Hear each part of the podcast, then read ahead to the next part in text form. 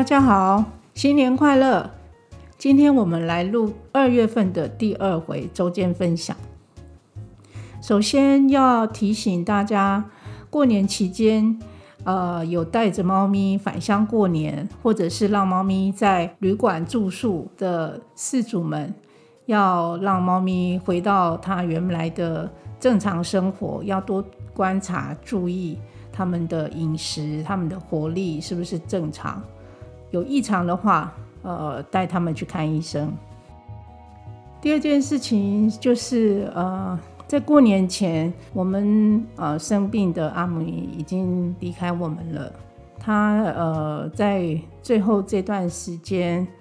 呃过得蛮辛苦，但是我们尽量维持着他最基本的足够的水分，还有足够的营养，靠着呃人工的灌食。啊，勉强维持了大概将近一个月的时间，最后我们呃没有遗憾，他能够呃很安详的离开。那我想回顾一下阿梅，我们是怎么样认识他，然后把他带到熊猫过来中途的。呃，他是我们的志工，在外面喂了三四年左右的浪猫，但是因为喂食的时候。发现他好像年纪蛮大了，那最后就决定说带回来，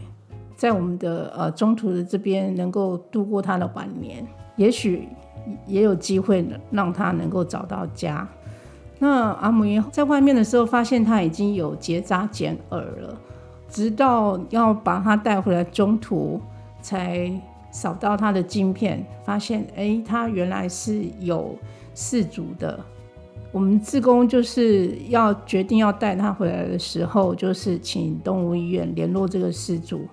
那事主说愿意转让这个晶片给给我们自工，所以就是呃后来发现他原来晶片登记是民国九十七年，所以实际上阿美的年纪也是差不多有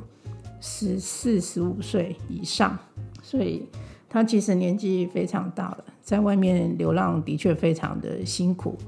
那慢慢的他适应的跟大家的生活之后，他也过得蛮开心的。那前几年我们也有带他去啊拔牙，把那个口腔的部分、牙周的部分的问题解决之后，他的食欲更好，所以他其实体重都有增加，然后身体状况也维持得很好。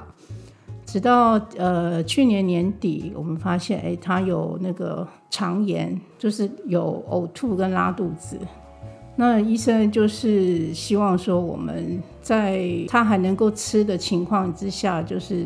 尽力的维持他最基本的吃喝，不会继续拉肚子，没有继续呕吐，这样子就可以了。那最后就是他的生命迹象慢慢的越来越剥落，直到他完全没有办法起来，然后没有办法吃下我们喂他的任何东西，在二月八号，呃，就是送走了阿米。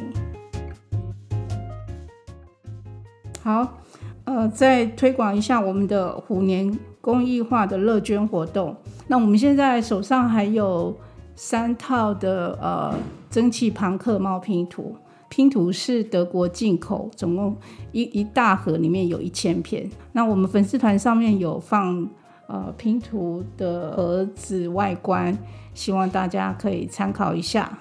好，那复制化的部分，我们呃数量也是剩下不多，希望有兴趣的朋友参考一下我们的粉丝团上面的介绍，也是可以在呃粉丝团跟我们订购。谢谢。